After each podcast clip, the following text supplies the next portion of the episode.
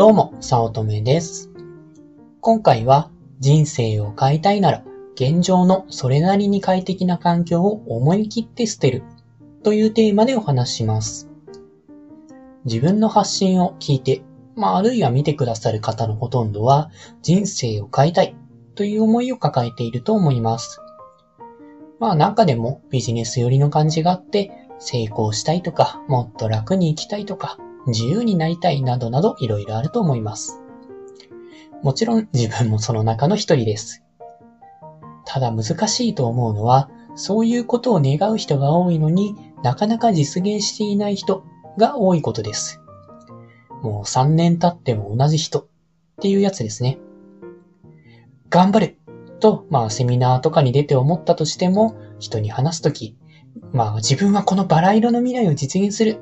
と熱い思いを語っていても、残念なことに元に戻って今の生活に甘んじているケースが多数あります。まあ昔の自分はそうでしたし、また自分の周りとか他の人の9割はそんな感じでした。頑張る人は多くても、ほとんどの人は夢破れる人の方が多いと。まあ残念で残酷な話になっています。で、まあそうならないために、超絶シンプルに考えて何をかすれば成功するのか。まあ人生を変えられるのか考えてみました。成功するためには本当にシンプルに成功するための行動が必要です。まあ本当にシンプルに言った場合ですかね。で、成功するための行動には何が必要か。まあちょっと深掘りして考えてみると、まあ二つありました。一つは行動するノウハウを知っていること。まあ、つまりは、えー正しい結果が出るための行動方法を知っていることっていうことですね。まあ、実はここってほとんど問題ないことが多くて、まあ、ノウハウっていうのは無料でもブログや YouTube に腐るほどあります。もう大量にありすぎて見るのに困るくらいありますよね。まあ、ですので、やり方に困っている人っていうのは、まあ、意外とほとんどいないんじゃないかなと思っています。で、二つ目ですね。これが、まあ、それよりもクリティカルな問題で、めんどくさいからなんですね。成功するために何をやればいいかわからない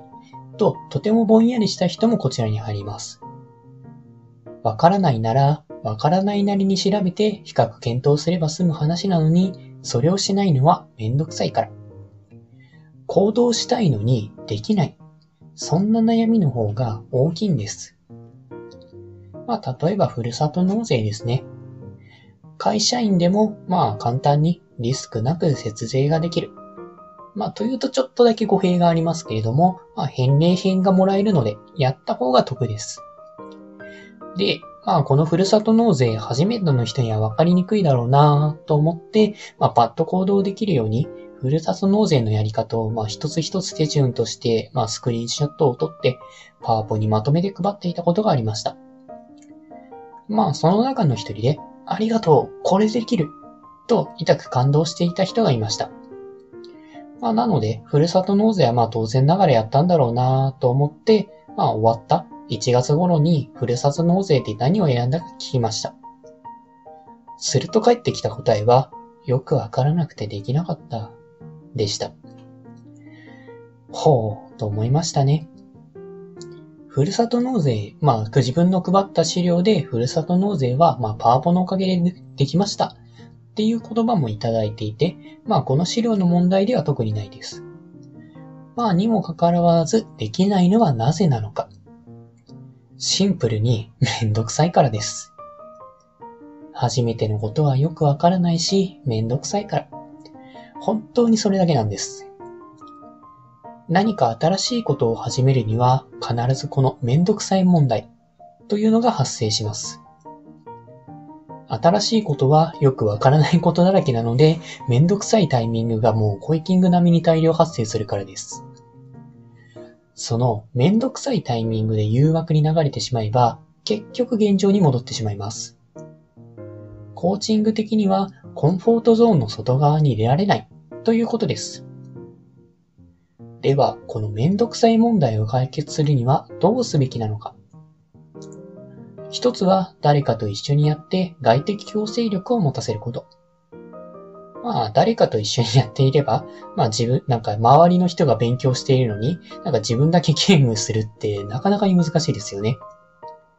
そんな感じで、まあ、自分だけ適当に過ごすことができずに、めんどくさいを乗り越えられる可能性が高いです。まあ、とはいえ、これは誰かがいる前提なので、そうでない人用にセルフでできることを考えてみました。の、まあ、それがですね、今回のタイトルでもある、現状のそれなりに快適な環境を思い切って捨てるということです。まあ、このまま勤めていれば、きついけれども生活は保障される日常。あるいは変えたくても変えるのが面倒な昔から続く面倒な古い習慣ですね。こういった可もなく不可もない、まあもうなんだか良くも本当に悪くもない毎日を捨てることで、現状に戻るという選択肢を強制的になくすので確実に人生が変わります。まあただ問題はいい方に転ぶか悪い方に転ぶかは結局自分次第になってしまうので、まあ例えば会社をいきなり辞めるとなかなかリスクの高い決断をパッとしてしまうと収入が途絶えて、まあほとんどの人は追い詰められすぎてひどい生活になってしまうので、まあやることは慎重にやってください。まあ転職などを予定しているなら、まあ別に会社を辞めるもいいと思うんですけどね。まあもうちょっと前流度のことからやってもらいたいなとは思います。まあ、例えば、まあ自分の話ではありますが、ゲームという誘惑に流れてしまうなら、いっそのことゲームごと捨ててしまうと。自分は任天堂 switch のスプラトゥーン2がプレイ時間800時間を超えて、もう本当にやめられない軽い損傷になっていました。まあ、仕事から帰るからのスイッチをとりあえず起動して、食事をしながらスプラトゥーンで、まあずっとガチバトルをしていました。もう毎回メンバーが変わりますし、毎回なんか違ったギリ、違った意味でのギリギリの戦いがもうあって、もう飽きが来なくてやめられなかったんですね。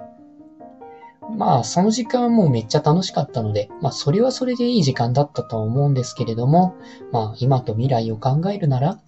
確実にいいことではありません。もう未来がおろそかになりすぎていて、で、まあ、スプラトゥーンをやったところで、ローラーの立ち回りが現実で役に立つことってほとんどないです。いや、まあ、というかないですよね。未来や3年後を考えれば、ゲームの他にビジネスを、まあ、進めるのが最適ですよね。まあ、そういったビジネスなど、未来につながることをやらなくてはならない。まあ、そういうことは分かっていました。分かってはいたんですけれども、いざやろうとする段になると、疲れてやる気が出ない。で、疲れたからのスプラトゥーンの流れが完璧にできていました。このままだとゲームで3年同じ時間を過ごす。まあ要は変わらない人生になってしまう。そう思って自分にとっては一大決心をしました。スイッチを人にあげたんです。まあスイッチを人にあげてしまえばスイッチはできません。当たり前ですね。まあそうやって家で手軽にゲームができる環境まあ、言い方を変えると、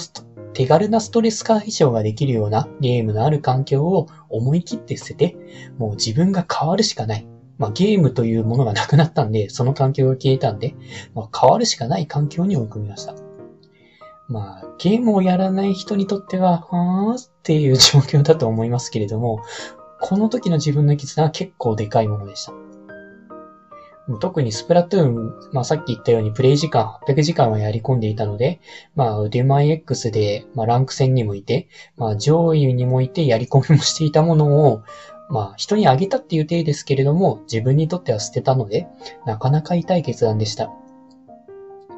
人にあげてからはしばらく、まあ疲れてたらーんとしてましたが、まあそれでもやっぱりやることがだんだんなくなってきて、まあしばらくすると自然とビジネスに向き合うようになりました。やることがゲームからビジネスにシフトできたんです。自分にとってはもうそこまでしてようやく人生を変えることができました。他にも、まあ、テレビやノイズだと捨て、自炊をするから揚げ物は食べないからとソースは捨てて、座り続けるのは良くないと一層捨てています。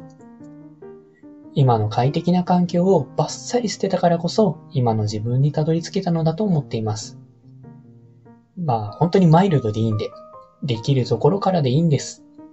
できるところから快適だけれども悪しき習慣を生み出すものを捨ててはいかがでしょうか